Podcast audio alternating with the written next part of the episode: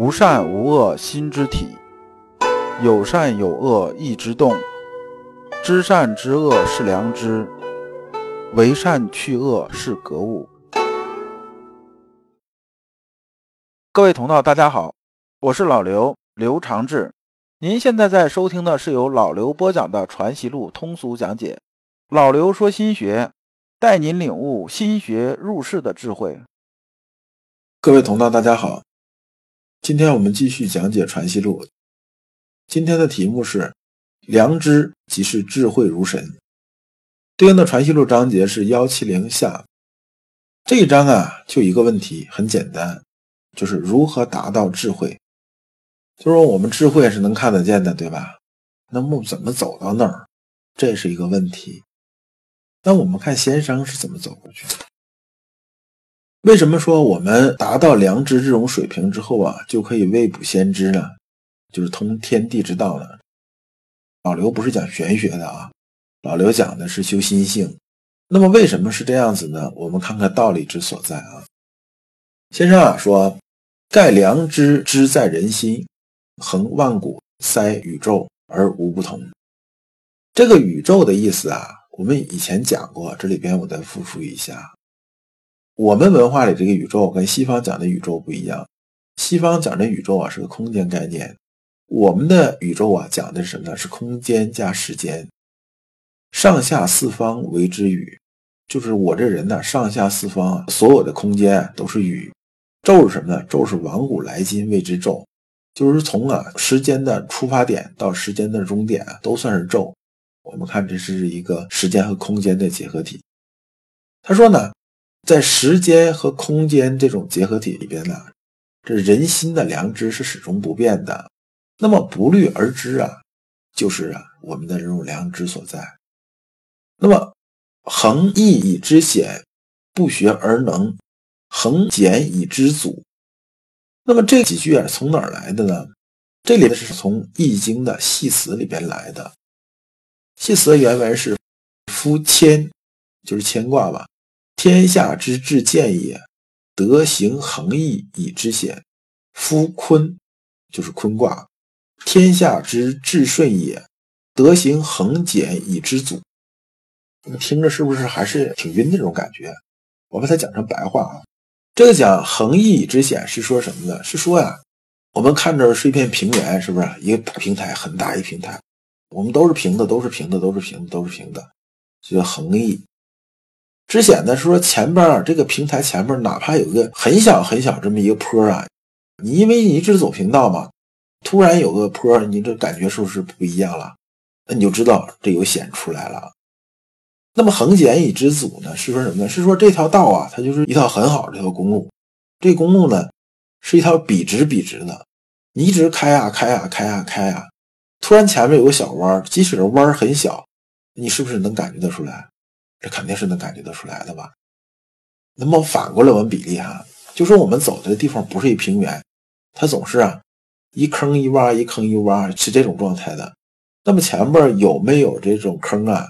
你是不是就是稍微有个这个慢坡啊？你能感觉出来？你感觉不出来。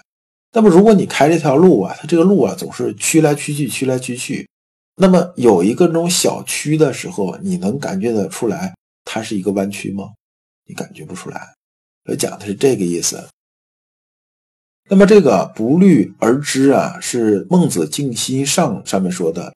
原文是说：“人之所不学而能者，其良能也；其不虑而知者，其良知也。”其实就是我们讲这个天理啊，落在人心之本体上。那么下边这段意思啊，基本差不多，我就不去重复去说它了。那么这里边讲呢。夫谓背绝何诈者，是虽不逆人，而或未能无自欺也。这个背绝何诈的意思啊，你可以理解成是逆料别人，以小人之心度人，就这么个意思。那么下边先生接着说啊，虽不逆人，而或未能果自信也，是或常有先觉之心，而未能常自觉也。常有求先觉之心。似以流入逆意，而足以自蔽其良知矣。我把这部分呢，还是用白话说一下。先生的意思是说呢，我们呢不能预先去揣度别人，就是说用恶意去揣度别人。你一旦用恶意去揣度别人呢，就会先入为主。这个不光是仅仅指恶意，就是说呢，我们过于相信别人是个好人，或者过于相信别的人是个坏人呢，这个东西啊，都是超出了我们观自在那种状态，就是说那种自然那种状态来看别人，这个就会有先入为主这意思，会影响啊我们的这种思维和判断的。那么我们该去怎么做呢？那我们就该什么呢？该按照我们自己的良知去做，良知去做。良知不是善良，也不是说学良知的人都是包子，怎么捏都可以，不是这样子的。这里边呢，我举个例子啊，稻盛和夫啊，在写他的这个书的时候，写了这么一个例子，就是稻盛和夫啊，事业做的还差不多的时候，就多少有些钱了。这时候有个朋友来跟他借钱。借钱呢，借钱也不是很多。这钱呢，稻盛和夫啊，有没有能力借呢？有能力借，但是稻盛和夫啊，没有选择啊，第一时间借给他，因为稻盛和夫这人本身就是阳明心学的粉丝，就是是这个阳明先生的粉丝，所以他做事情来讲的话呢，也基本按照阳明心学这个套路来做的。那稻盛和夫是怎么做的呢？稻盛和夫是这样子的，他跟他的朋友问说：“你借钱要干什么？”然后这朋友说啊，我要做一什么什么事情。他说你这样子，说我呀，帮你分析一下啊，这个事情能怎么样？然后呢，他就很真心的帮这个朋友啊分析啊这个相关的这个信息啊，什么这个啊这些东西，因为他自己也经商嘛，很清楚这事儿。分析完了之后，最后跟他朋友说啊，说这事儿不行，说呢，这个事情需要什么什么一个情况，然后你的个人能力，你现在有这东西啊，你是没有办法达到。我就算借给你钱了之后呢，你这事儿啊也是做不成的概率会很大，所以与其这样呢，那我就不能借给你。为什么呢？因为我借给你之后啊，将来你也是要还的。我就明知道你会掉到坑里边，我还那个拿钱往你推你，看似帮你，实际上是害人。说这事儿啊，我是不能做的。那么呢，我怎么办呢？我可以啊，给你提供一些思路。然后呢，你真有其他这个方面觉着可以的，我觉着可以的，我肯定会帮你。那么稻盛和夫啊，他做事情是这么做的。其实啊，这就是符合我们中国这种传统文化里这种借钱这种事儿。我们讲的什么呢？借钱可以是救急不救穷，就是救穷啊是有根本原因的。那么这个事情我是解决不了的，但是有急事儿我得帮你，这是道义。然后我觉得这个事情是 OK 的，我也可以去帮你。我们是问自心的，不是问别人的。那就像有些人读大学呀，非要出去留学啊也好，非要这个让父母拿钱读一个好大学也好，有些是为了自己这种发展，就说我为了我的志向去做的，我觉得这是没有问题的。有些干脆就是为了满足自己虚荣心的，说我要去那个什么什么美国什么什么学校，我去留学。其实自己英语屁都不是，然后呢，爹妈一年也挣不了多少钱，逼着爹妈卖房子卖地，然后呢，拿着钱就过去了。过去这一天到晚就琢磨怎么逃课，到那地方读书呢，无非就是给让同学看看，你看我在美国读书，就是满足自己虚荣心。这实际上就是欺己，就是欺骗自己了。那么君子呢，可不可以被骗呢？就说这些那个智者可不可以被骗呢？也不见得一定不可以。这个有这么个故事啊，就是孟子啊，在一个《万章篇》这个里边有这个，就是关于子产这个事情。子产这人是很有名气的，感兴趣自己查一下就可以了。说子产呢，有一次啊，别人呢送给他几条鱼，他看这鱼啊，他觉得这个要吃了的话，好像挺残忍的，他就把这个鱼啊交给下边一个人了，就是告诉下边人说：“你把这鱼放生了吧。”这个人呢，转头就回去就把鱼给炖了，炖完给吃了。吃了完了之后，等到回来之后啊，这个子产就问他说：“鱼呀，你放生了没有啊？”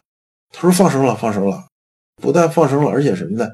而且这个情况，我把它放到水里的时候啊，刚开始的时候啊，它是不怎么动的，就在那晃了晃脑袋，不怎么动。过一会儿呢，才开始啊，这个摇头摆尾的，然后就开始活动身子。再过一会儿呢，这缓过劲儿来之后啊，一下子就游没了，我就看不见它了。”然后子产说：“哎呀，得其所在，得其所在。意思说这事儿好啊，这事儿好啊。这个下人呢，回头就在外边说，都说是资产这人聪明。你看我都把鱼吃了，他不知道，他还说好啊，好啊，好啊。说你这人多笨呐！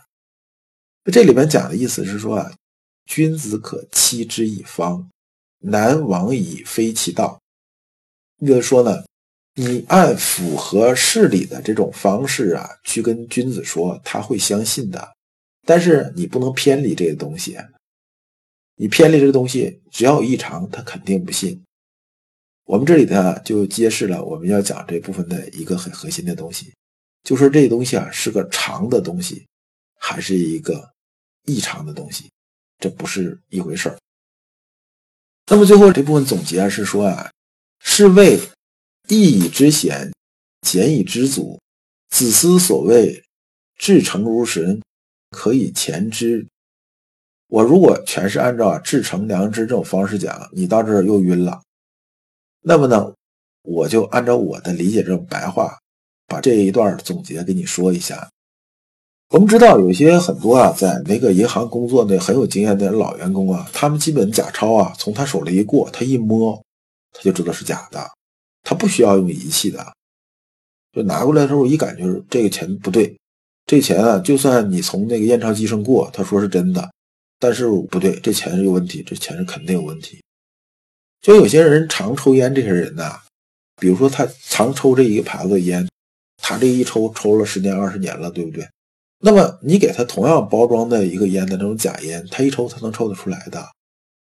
他可能说不出来究竟是这个烟哪有问题，但是他觉得他不对劲儿，他就有一个不对劲儿的感觉，说这烟不对。我常喝酒的人也是这样子的，其实就是说什么意思呢？就是这个点钞这些人呢，他天天摸都是真钞，他不是去练习什么的，不去练习啊，各种分辨去记啊，说这个假钞是什么样子，那个假钞是什么样子，那叫什么呢？那就是咱们常讲那个叫外求这件事情了。就是我通过不断的分辨，不不断的分辨，不断的分辨，然后是怎么样怎么样的，这是外求了。但是问题是造假这种事情啊，可能一年他可能出一个版本，他可能出俩版本，他可能出一千出一万，你怎么分辨得过来啊？再说你脑袋容量能有多大呀？他出个几万种的话，你还不累死啊？你怎么可能都分辨得过来啊？那么的办法呢，就是反其道而行之。怎么反其道行之呢？我天天摸真钞啊，我天天摸真钞，一摸摸十几年，这过手的钱呢无数啊。那么真钞是什么感觉？你是不是就已经完全清楚了？稍微有点一样，你就能感觉出不一样来，对不对？那么我们对于分辨别人呢，是不是在骗我们？其实是一样的。我们呢已经知道良知了，就是说我们心里边的是良知是晶莹剔透的了。我们就知道做事情的时候啊，真是种什么状态，真正的这种真呢是什么样状态，就成是什么一个状态，我们非常清楚这种状态是什么样子。那么别人呢做这东西，一旦呢他不是这种状态的时候啊，我们也可能找不出证据，但是我们是感觉是不一样的，我们感觉是不一样的。一旦感觉不一样的时候呢，我们就要提高警惕了。提高警惕之后，心里面就开始有戒备。圣人的未卜先知，就是这么个意思。所以啊，我们用人呢，都是啊，量体裁衣，物尽其用。就这人呢，我明知道这人很好色，那你不要安排他跟女员工在一起工作。你明知道这人很贪财，你就不要让他什么呢？让他去接触啊钱的这些东西，你让他做事儿就行了。如果你不知道如何进入心学殿堂，如果你在为人处事时经常左右为难，如果你在入世践行时经常茫然无措，那么你可以加老刘的微信。老刘的微信是“老刘说心学”的首字母加三个六。老刘为你答疑解惑，带你趟过晦涩的暗河，到达智慧的彼岸。那么这一讲啊，我们就讲完了。我们下一讲的题目是“会挖坟不是真学问”。这“挖坟”这个词儿啊，大家应该知道，其实就是讲的是考据的一个事情。有些人啊，学阳明心学是什么呢？说你看《传习录》，我都能背得下来，而且每一章啊，引文在哪儿我都知道，就是引章摘句啊，好像是水准很高，其实这不是，这顶多是什么呢？是说你啊是个挖坟高手，多古的坟你都能找着东西，都能挖得到，是一个大叔蛀虫，并不代表啊你心性修得很好，这不是一回事儿。那么再次感谢诸君。